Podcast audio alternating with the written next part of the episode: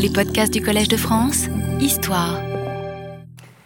Mesdames et messieurs, j'ai montré dans les deux séances précédentes comment l'État ottoman en formation mobilise de larges couches de sa population, population qu'on pourrait qualifier de civile, en vue de la guerre, lorsque des campagnes sont entreprises.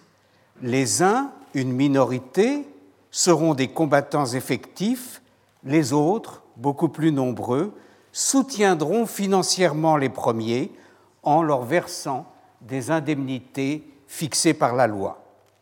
La population urbaine fournit les azab, la population rurale les yaya et les musélem.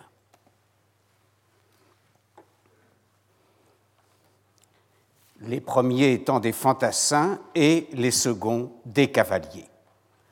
Un bilan négatif est dressé des résultats militaires de ce procédé assez vite pour les yayas et les musélèmes, dès le début du XVe siècle au plus tard, plus tardif pour les azabs, qui sont encore importants au cours du XVe siècle. Dans les deux cas néanmoins, il s'avère que le cœur des forces combattantes doit être recherché ailleurs que dans ces unités. Pour autant, l'État ne renonce pas à mobiliser sa population civile et à en exploiter la force de travail ou les ressources fiscales dans le cas des aides, ce qu'on appelle les aides, c'est-à-dire les soutiens financiers aux combattants les Yaya et les Musélem continuent à être enrôlés comme force auxiliaire ou à prendre part à ce que nous appellerions aujourd'hui des travaux d'intérêt général, en l'occurrence d'une forte pénibilité dans les mines, les carrières, les fonderies, sur les chantiers. Ils ne s'y montrent d'ailleurs pas aussi dociles qu'on pourrait le supposer. Ils manifestent, comme nous l'avons vu, leur refus par des réactions primaires, comme l'absentéisme ou la fuite, ou par une opposition plus déclarée et élaborée dès lors que les autorités franchissent une limite implicite tracée par l'usage en introduisant des exigences nouvelles ou supplémentaires. Ces difficultés de fonctionnement et une inadéquation croissante avec les évolutions sociales de l'Empire ottoman feront qu'il sera de plus en plus difficile de maintenir le système en place. Dans ces conditions, nous ne sommes pas surpris de constater que Yahya et Musselem ont disparu de la scène institutionnelle vers 1600. Avant d'en terminer avec ce mode original de recrutement et de financement, je voudrais souligner qu'il eut de nombreuses applications autres que les Azab, Yahya et Musselem. L'État a cherché à s'assurer par ce biais toutes sortes de services, le terme consacré et celui de Hizmet de la part de différentes catégories de la population. Des services non plus proprement militaires, mais disons paramilitaires de toutes sortes, en contrepartie de franchises fiscales plus ou moins étendues. Le principe était toutefois posé que l'État ne pouvait pas exiger d'une catégorie donnée plus qu'un seul service, un seul hizmet à la fois. Le fait qu'on assumait déjà tel service particulier était un bon argument pour une catégorie donnée pour refuser d'en assumer un autre qui lui était éventuellement demandé. La documentation est cependant remplie de plaintes et de contestations à ce sujet. Je ne peux pas entrer dans le détail de ces différentes catégories à service paramilitaire étant parvenu aujourd'hui, mesdames et messieurs, comme vous le savez, à ma dernière leçon du cycle de cette année, et devant donc me hâter d'épuiser mon propos. Je mentionnerai seulement l'exemple des Voynouks. Ce terme de Voynouk vient du slave voynik, lequel, avant l'époque ottomane, s'appliquait à de petits seigneurs locaux dans les Balkans. Le terme a subsisté à l'époque ottomane pour désigner les membres d'un corps chargé plus particulièrement de s'occuper des chevaux, ceux de l'armée, ceux du sultan et ceux des grands. Ils étaient recrutés, ces Voynouks, dans une zone géographique particulière, les différents sanjaks correspondant au pays bulgare. L'institution des Voynouks est ainsi un aspect marquant de la domination ottomane en Bulgarie. Il y avait en fait plusieurs catégories de Voynouks s'occupant des chevaux du sultan à plusieurs stades de leur élevage et de leur entretien, mais je vais me concentrer un instant sur ceux des Voynouks qui participaient à la campagne militaire et qu'on appelle Sefer Voynouklare, les Voynouks de campagne, où ils s'occuperaient des chevaux du sultan et euh, des hauts dignitaires. En outre, ils devaient rejoindre l'armée en emmenant avec eux des chevaux de somme. Trois Voynouks étaient réunis dans ce qu'on appelait un Gunder, terme provenant du grec, du grec contarium, à tour de rôle, l'un d'entre eux, l'un de ces trois, va à la campagne et les autres lui servent d'assistant de yamak et lui procurent les frais de route dont nous avons déjà parlé à propos des catégories précédentes.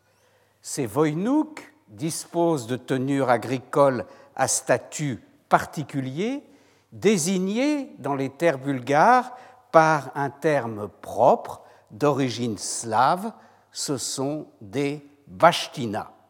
Ces tenures agricoles, ces bashtinas, jouissent d'immunité fiscale. À la tête de l'organisation, on trouvera un Sanjakbey des Voynouks. Les différents contingents de Voynouks sont menés à la campagne, euh, mobilisés et menés à la campagne par des officiers subalternes auxquels on donne le nom de Tcheribache. Mais de nouveau, dans ce cas comme dans les précédents que j'ai évoqués, la documentation est éloquente sur les difficultés euh, des autorités à les faire participer à la campagne. Un règlement, un canoun du début du règne de Soliman le Magnifique en tenait compte en admettant que les Voynouks pouvaient se dispenser de venir à la campagne en versant un équivalent monétaire, une somme de 300 aspres. Cela ne faisait pourtant pas vraiment l'affaire, car on avait besoin de ces experts dans le traitement des chevaux qu'étaient les Voynouks.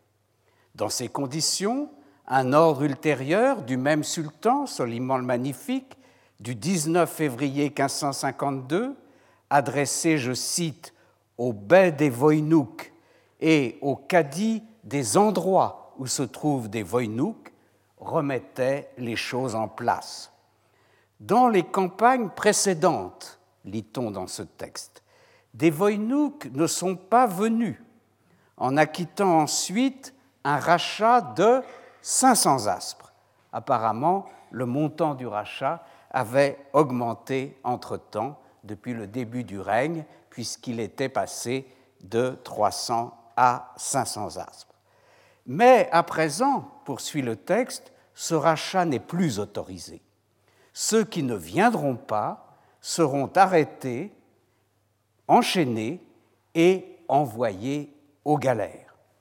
On retrouve ce châtiment qui rendait un grand service à l'État en lui permettant d'avoir les rameurs nécessaires, du moins c'était une des sources pour faire avancer ces galères, et ce service des galères était manifestement le plus redouté des services à accomplir pour l'État, puisque, comme vous le voyez, il venait en punition pour ceux qui avaient été défaillants dans les autres services.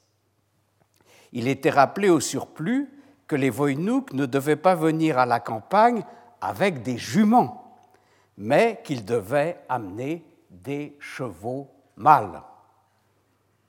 Un autre ordre contemporain dénonce le fait que des Voïnouks se rendent à la campagne militaire à pied.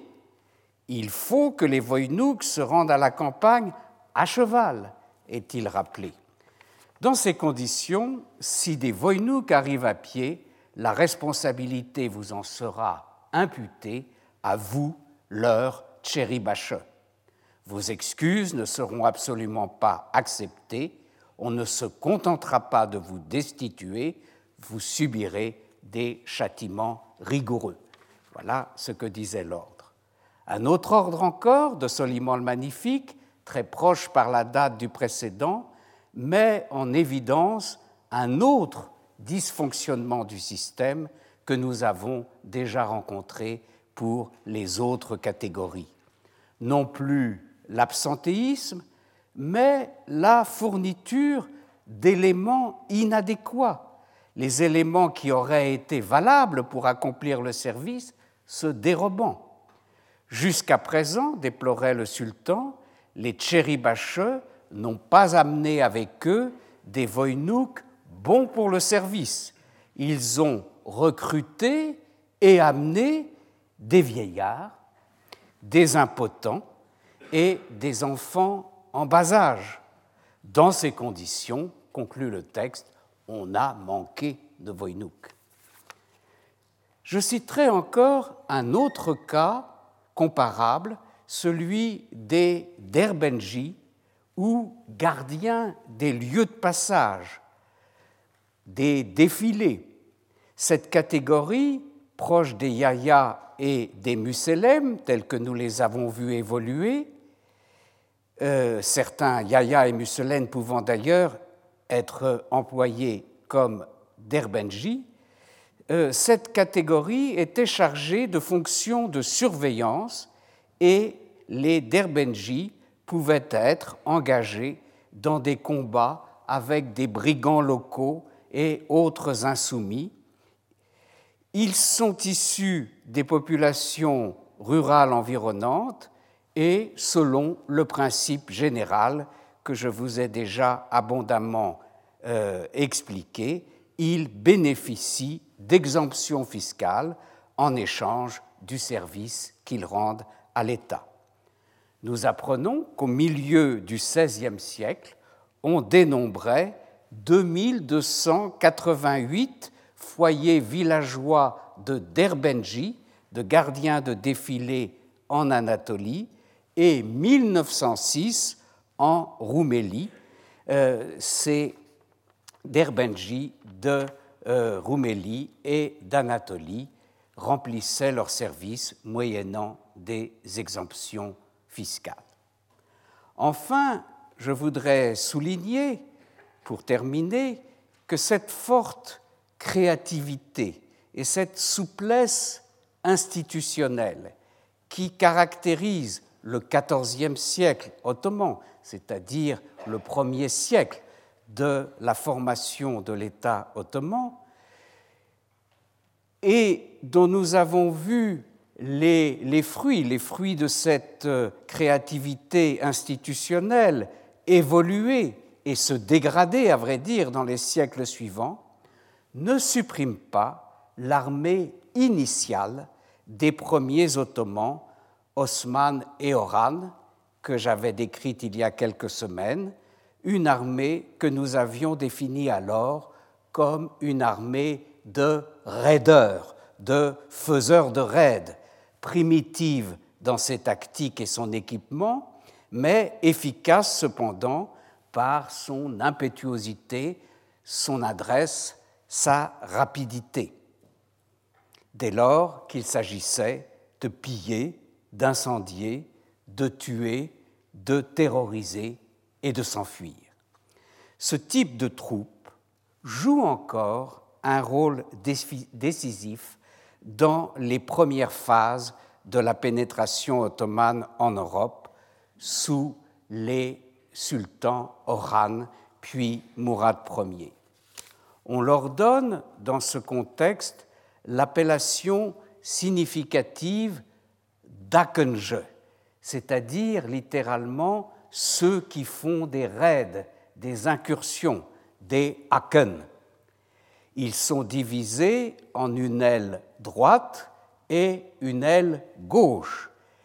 Ils dépendent de chefs des marches auxquels on donne le nom de Ouj Beyi, baie des frontières, et parmi lesquels on retrouve certains des premiers compagnons d'armes d'Osman et d'Oran, le cas échéant d'origine chrétienne, et leurs descendants.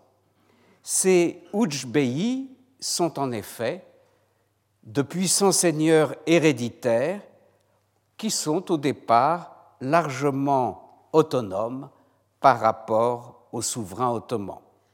Ce sont les fils d'Evrenos, les Evrenos Oulare, c'est-à-dire les descendants de cet Evrenos que j'avais évoqué, dont l'origine reste discutée, mais était en tout état de cause chrétienne. Nous trouvons de la même façon les Mihal Oulare, les fils de Mihal, c'est-à-dire les descendants de Kesé Mihal, ce chrétien qui comptait parmi les compagnons d'Oran. Il y a de même parmi ces Bedakenje les fils de Turahan ou encore les fils de Malkoch. Ces Bedakenje sont basés dans diverses zones de Roumélie où ils sont à la tête d'importants domaines fonciers héréditaires, notamment sous la forme de legs pieux, de waqf ou de biens de pleine propriété, moyennant quoi ces patrimoines fonciers échappent aux interventions du sultan ottoman. Il y avait de même, au moins dans les périodes anciennes, un rapport direct entre le bey dynastique et ses Akenje, rappelant les rapports de dépendance dont j'ai parlé précédemment ayant existé en Asie centrale entre le chef de guerre et ses compagnons d'armes, désignés par des termes, si vous vous en souvenez, comme le mongol Neuker ou le terme sogdien de Tchakar. Il est en effet question dans les effectifs d'Akenje, tels que les recenses des registres du milieu du XVe siècle, d'esclaves, d'affranchis, de dépendants, de serviteurs, le terme employé est alors Ismet Kiar, des baies d'Akenje. D'autre part, la hiérarchie de ce corps présentait elle aussi des traits archaïques rappelant l'Asie centrale. Outre le bey d'Akenje et les différents Aken Beyleri qui pouvaient, baies d'incursion, qui pouvaient être placés à la tête d'un raid donné, on trouvait au niveau inférieur des officiers désignés par le terme d'origine mongole de Tovidje. Un mot d'origine mongole, je viens de le dire, qui désignait dans l'armée mongole un intermédiaire entre le Khan, le chef suprême, et ses troupes. Il y avait encore, au-dessous des Tovidje, des Onbache, littéralement des chefs de dix, des décurions, un terme qui évoque cette fois l'organisation décimale de l'armée mongole, celle de Gengis Khan et de ses successeurs. Avec le temps, ces Oujbeyi, même s'ils ne deviennent pas tout à fait des Sanjakbey, des gouverneurs provinciaux comme les autres, ils passent cependant plus étroitement sous l'autorité du sultan ottoman. D'autre part, leurs raids ne sont plus comme avant, comme à l'origine, le fer de lance de la conquête ottomane, mais seulement une facette ou une phase d'une tactique ottomane plus complexe et plus sophistiquée. Ces raids peuvent ainsi intervenir en dehors des phases de guerre ouvertes avec le voisin. Ils font alors partie de ces incidents de frontières continuels, ce que les germanophones appellent le Kleinkrieg, la petite guerre, qui subsiste donc dans des phases qui sont officiellement des phases pacifiques, sans guerre officielle, mais où néanmoins une agitation et des affrontements persistent toujours sur tel ou tel point de la frontière. La paix n'y est jamais que relative. Cela est vrai à toutes les époques, mais un bon exemple de cette situation de Kleinkrieg est donné par le règne du sultan Bayezid II à la fin du XVe siècle et au tout début du XVIe siècle. Ce sultan, contrairement à son père Mehmed II, le conquérant de Constantinople, n'a mené que de rares campagnes et son règne peut donner l'impression rétrospective d'avoir été en gros un règne pacifique. En fait, à y regarder de plus près, il fut marqué par une intense activité de ces baies d'Akenje qui portèrent leurs raids dévastateurs, tantôt jusqu'à la Styrie, la Carinthie, la Carniole, soit au cœur même des possessions héréditaires des Habsbourg, tantôt en Hongrie. La hardiesse des baies d'Akenje portèrent de cette manière la désolation jusqu'au centre de l'Europe chrétienne, redonnant en cette fin du XVe siècle aux assauts des Turcs leur caractère le plus primitif et le plus brutal. Par ailleurs, quand on est bel et bien dans une phase de guerre ouverte, de guerre officiellement déclarée avec le voisin, que le sultan est en campagne à la tête de sa grande armée, ou qu'un simple vizir commande une armée qui reste conséquente, les Akenje gardent alors un rôle à jouer, un rôle qui leur est propre au sein du dispositif global. C'est une avant-garde chargée de faciliter par des raids préparatoires l'action du gros de l'armée qui va arriver ensuite. Ces raids préparatoires sont destinés, comme on dirait aujourd'hui, à nettoyer le terrain, à terroriser les populations frontalières et également les forces ennemies présentes dans les parages. Il est à noter que les observateurs contemporains du côté chrétien ont fait un sort particulier dans leur représentation de la conquête turque en général à ces actions si spectaculaires et si brutales des Akenje.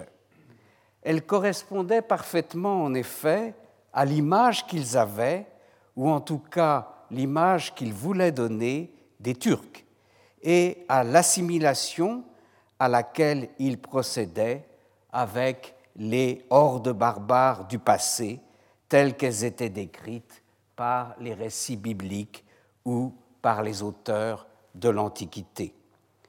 Les libelles germaniques, ou émanant plus généralement des territoires sous la domination des Habsbourg, ces libelles, désignées par le terme de Turcica, de même que les sinistres gravures qui les illustrent, continueront à retenir du processus complexe militaire et politique de la formation de l'Empire ottoman que cela, que ces raids foudroyants des Akhenje.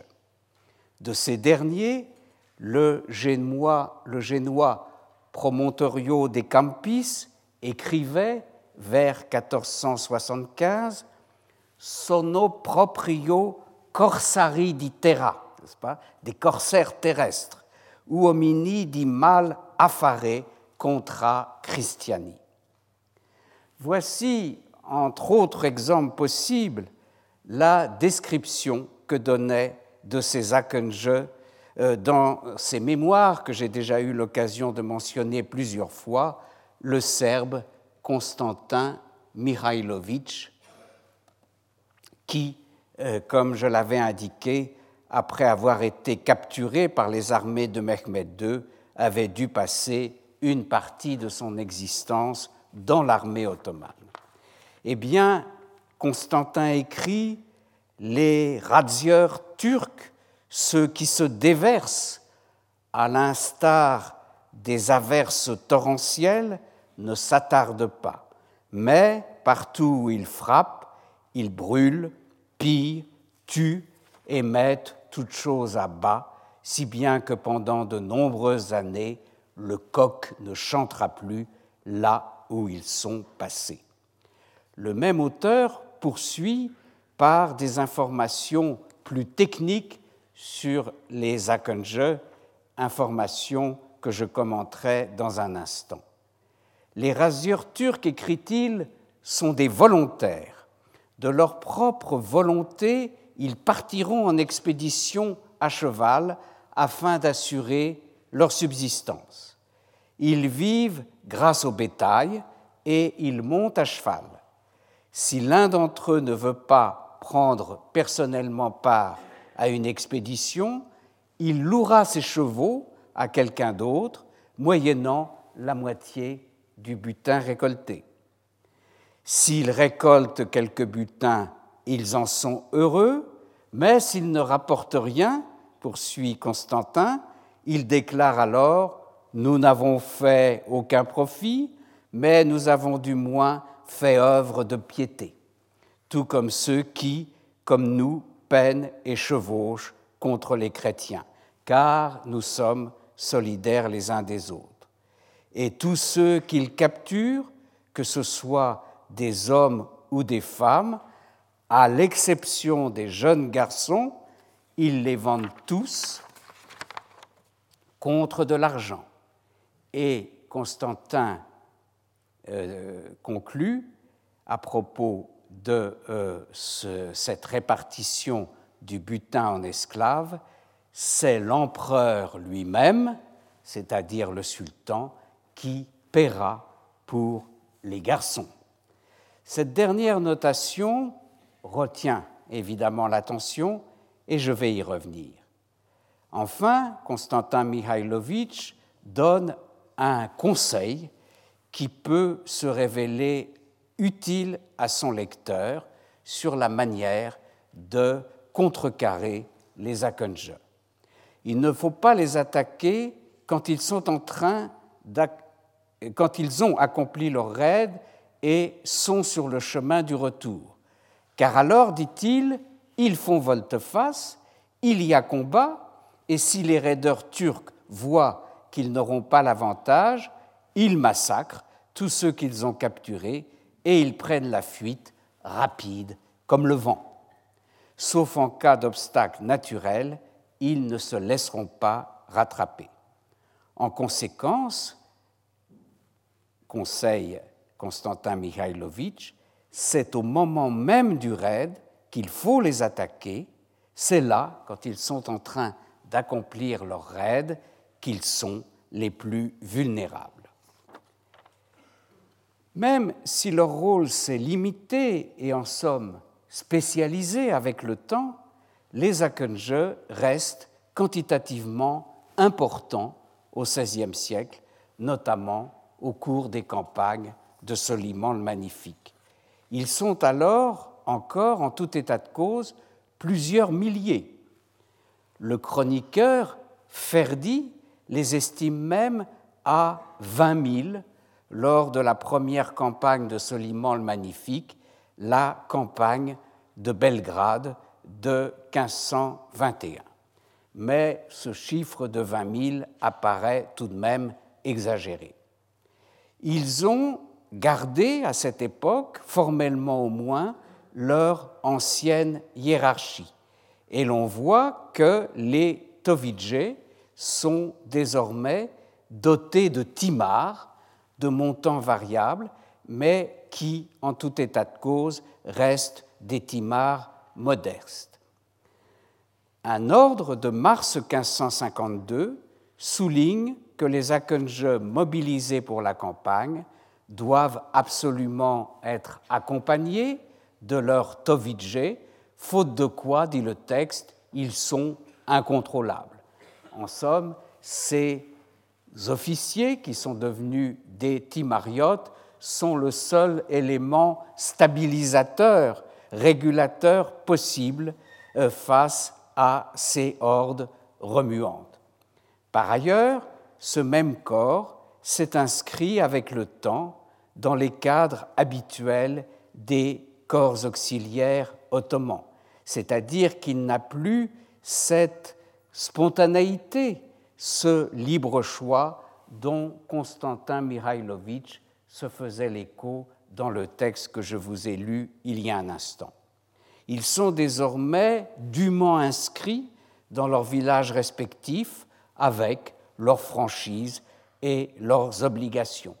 Il y a ainsi, et c'est tout dire, des registres d'Akenje tenus par l'administration. En cas de mobilisation, ils doivent se présenter au combat avec leurs chevaux, une tenue appropriée, disent les textes, une lance à l'extrémité de laquelle est fixé un pénon, ainsi qu'un couvre-chef rouge ou bien un turban. Voilà ce que disent les règlements. Selon un rapport du Sanjakbey de Vulchitrine, leur lieu traditionnel de concentration avant une campagne, une campagne nécessairement plus à l'ouest, puisque je rappelle que ces Akenje n'interviennent qu'en Europe, eh bien, ce lieu de concentration, selon ce texte, était, je cite, un endroit situé à la frontière du Sanjak de Vidin, Vidin en Bulgarie, sur le Danube, sur les bords des rivières Augusta et Skut, une zone, commente l'auteur du texte, qui abonde en herbage, en eau et en village opulent. Il y avait donc euh, de quoi euh, approvisionner euh, ces Akenje et leurs chevaux.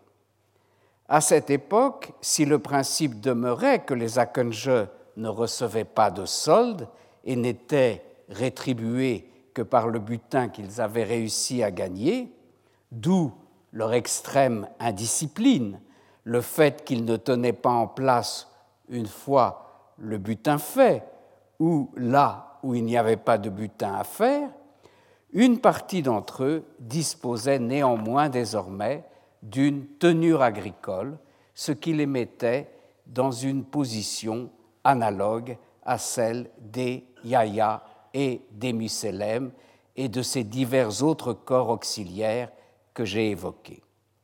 Les tenures d'Akenje, comme celles de ces autres corps, jouissaient de franchises fiscales, dispense de dîmes, dispense de droits coutumiers, dispense de contributions extraordinaires. Cette rentrée dans le rang cette assimilation à un modèle commun avait ses conséquences, à l'instar de ces autres corps les Akenje désormais rechignaient, comme on peut le constater, à répondre aux ordres de mobilisation. Que la campagne apparaisse comme peu attractive en matière de butin ou que les intéressés soient devenus plus paysans que guerriers. La preuve qu'ils étaient peu fiables désormais, c'est qu'on exigeait d'eux qu'ils donnassent des garants de leur participation à la campagne. Plus précisément encore, le sultan, Soliman le Magnifique en l'occurrence, se plaint dans un ordre de janvier 1552 à l'adresse du Sanjak Bey de Vizet, le bey des Akenje de Tourahan. Le sultan se plaint, dis-je, que le corps des Akenje est dépourvu d'armes, que la plupart ne viennent pas. Et le sultan enjoint au cadi de Roumélie, impliqué dans la mobilisation, de ne pas laisser les individus inscrits comme Akenje dans les registres se contenter d'envoyer des remplaçants, sauf bien sûr dans le cas où ils seraient devenus incapables d'accomplir leur service. Des peines étaient prévues pour ceux qui ne se présenteraient pas ou déserteraient en cours de campagne, notamment des sanctions fiscales comme le paiement de trois annuités de contributions extraordinaires. Au surplus, on les enverrait eux aussi, ces Akenje défaillants, comme les Voynouk ou les Derbenji défaillants, ramés sur les galères du sultan. Face à cette démilitarisation et donc cette stérilisation du corps des Akenje officiellement enregistrés, les autorités ottomanes qui continuaient à considérer le raid destructeur comme une composante indispensable de leur tactique ont recouru à deux solutions de remplacement. En premier lieu, elles ont laissé ouvert le corps des Akenje. Alors que l'accès aux autres corps restait contrôlé et limité, la participation au raid, en revanche, était ouverte à tous, pourvu qu'on ait les qualités physiques et le minimum d'équipement, ce qui était une façon de reconnaître que l'exercice du pillage ne nécessitait aucune formation particulière, mais seulement de bonnes dispositions physiques. D'où ces appels qu'on euh, rencontre dans la documentation à tous les jeunes gens valides. Et cette notion de jeunes gens valides est, exprimée par la formule Yarar Yiyit, Yiyit ou Yiyil, un terme qui désigne le jeune guerrier. Donc, appel à tous les jeunes gens valides présents dans tous les ordres de mobilisation des Akenje. On lira ainsi dans un ordre au Sanjak Bey et au Cadi d'Avlonia, c'est-à-dire de Vlora en Albanie, de Janina et de Delvine, mon ordre étant qu'un raid soit lancé sur les pays des mécréants sans mœurs, expression stéréotypée, j'ai ordonné que vous lanciez des proclamations à ceux des jeunes guerriers valides, on les retrouve, qui sont euh, précise le texte, amateur de pillage et avide d'incursion. Doyum luktan ve akendan safalu dit le texte, pour qu'ils se mettent en route. Et le texte poursuit S'il plaît à Dieu le Tout-Puissant, le pays des villes mécréants sera entièrement pillé et dévasté les membres de leur famille seront réduits en esclavage et tout devra être pillé. Pour convaincre les jeunes gens qu'on exhortait ainsi, il fallait leur laisser espérer une récompense matérielle, les devoirs de la lutte contre les infidèles, qui étaient, comme vous avez pu en juger, euh, d'autre part euh, euh, mis en valeur, n'étant pas malgré tout, de toute évidence, une incitation suffisante pour décider ces jeunes gens à partir. Notre espoir est que les jeunes guerriers prenant part à l'entreprise s'en retournent chez eux, sains et saufs, chargés de toutes ces dépouilles et riches de butin. Non seulement ça, mais le sultan ajoutait, pour finir de convaincre ces combattants potentiels, ajoutait dans une promesse qui restait toutefois vague, ceux qui auront accompli leur service et fait preuve de vaillance au cours de ma campagne impériale seront jugés dignes de toutes mes faveurs. On n'en disait pas plus. D'autres textes précisent que les jeunes gens en question doivent non seulement être valides, mais dotés d'une tenue, et c'est toujours le même terme qu'on retrouve, donne, un habit, quelque chose en somme à se mettre sur le dos, et d'autre part qu'ils soient dotés d'un cheval.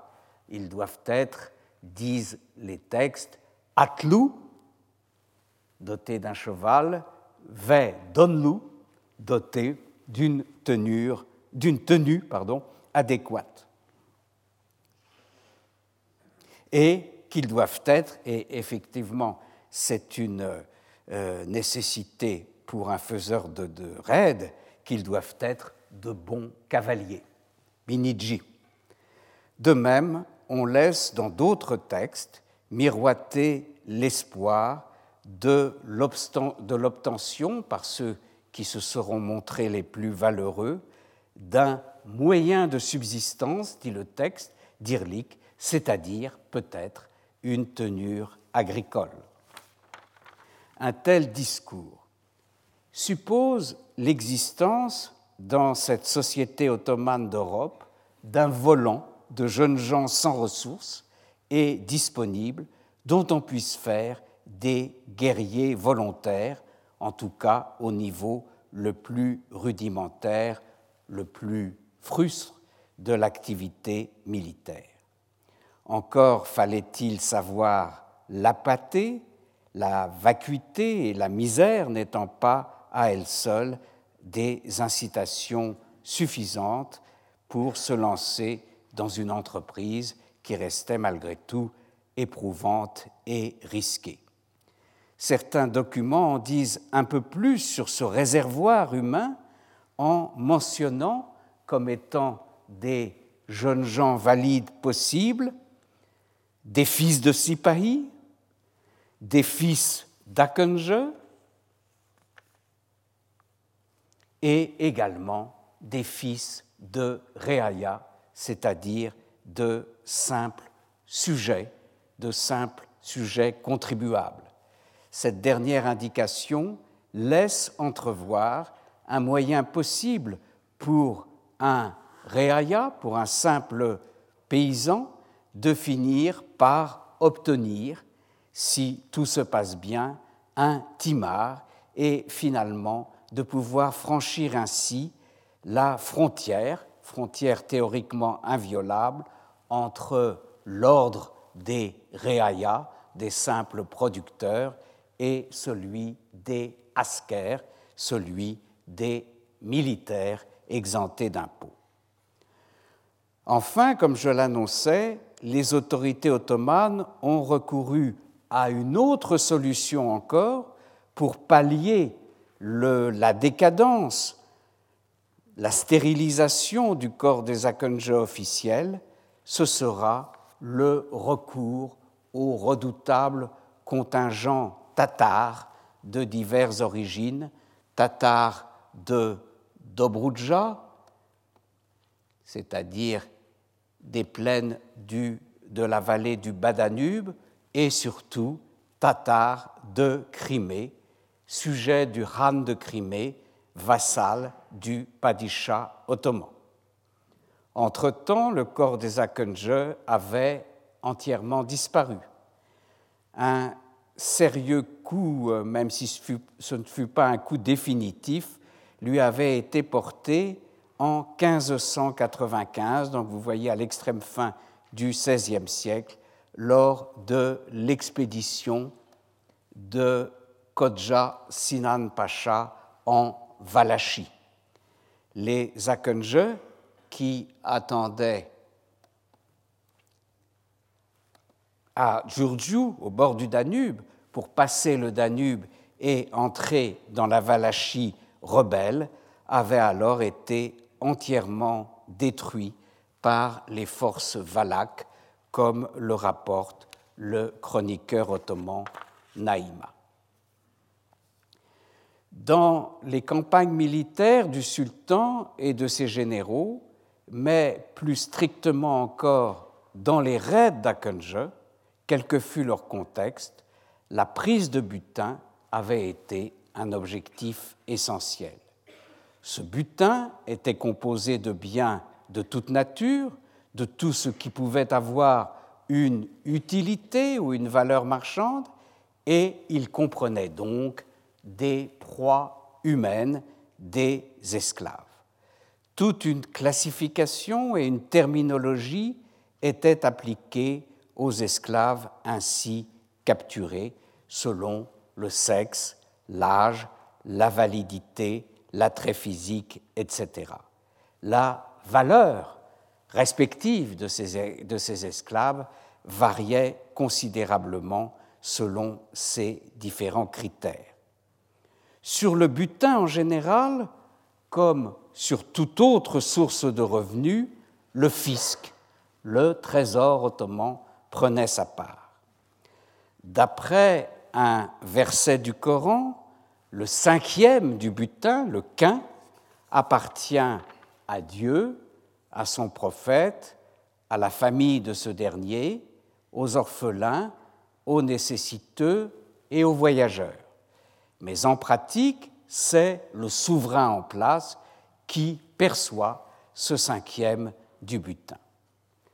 Dans l'Empire ottoman, il ressort des chroniques ottomanes que ce quin, désigné d'ailleurs par une expression persane, le penjiek, la cinquième partie, ne fit son apparition apparemment, selon toute vraisemblance, qu'à partir du règne de Mourad Ier.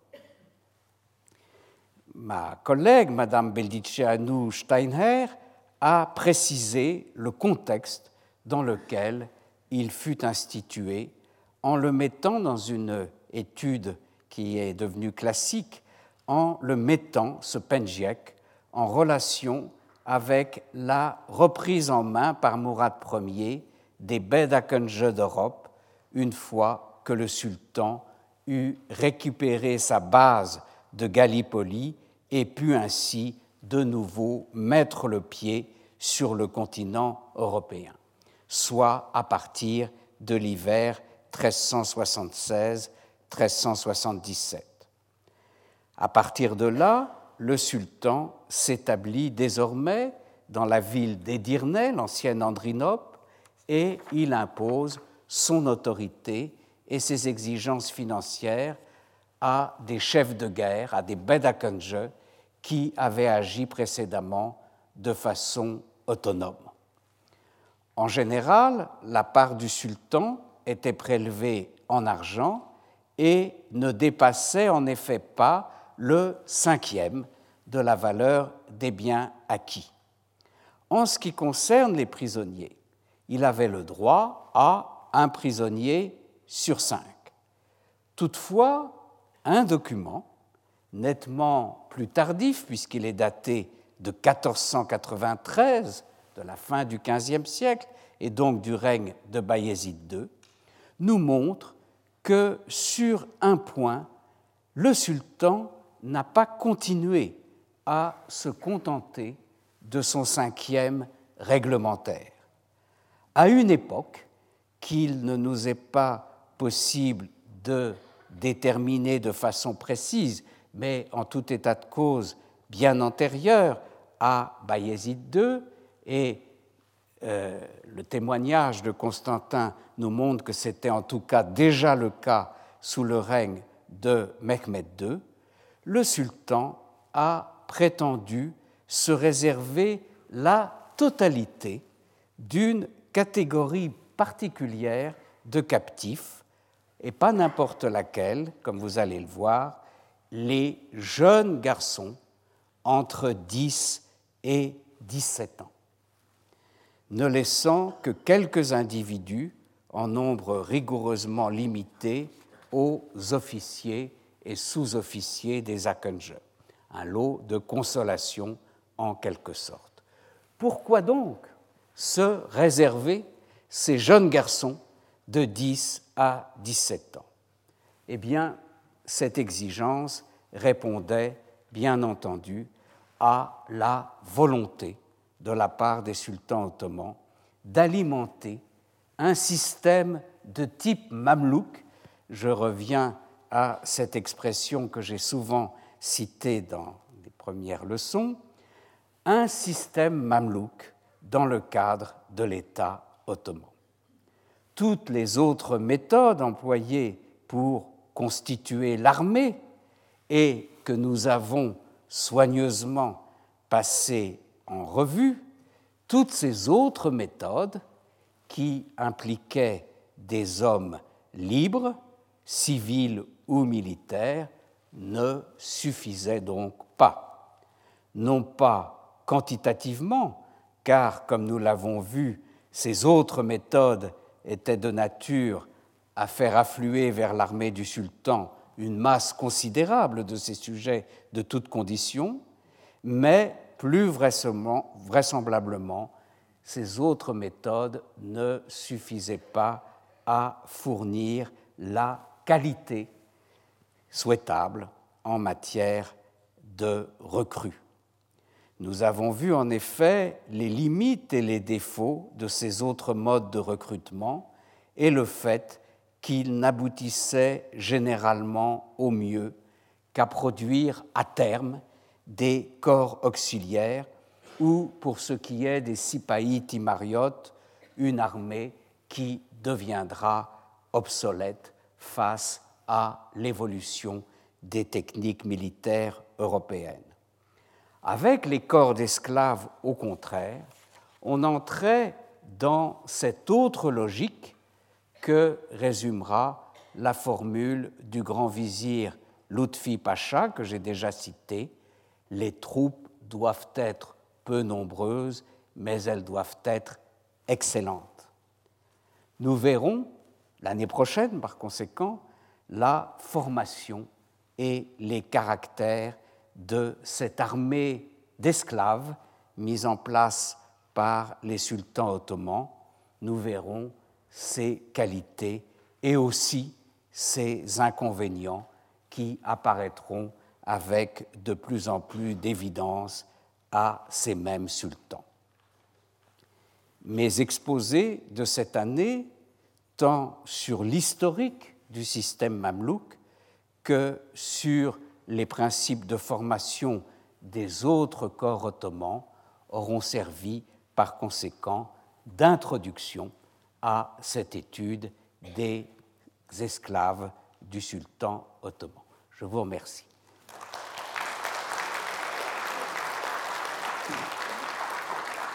Je, voudrais euh, attirer euh, votre attention sur les leçons que euh, donnera ici même, à partir de la fin du mois d'avril prochain et pendant un mois, mon collègue, le professeur Jürgen Paul de l'Université de Halle. Ces leçons seront données en français et elles porteront sur le thème État et société en Iran de l'an 1000 à la conquête mongole. Je vous remercie. Retrouvez tous les podcasts du Collège de France sur www.collège-de-france.fr.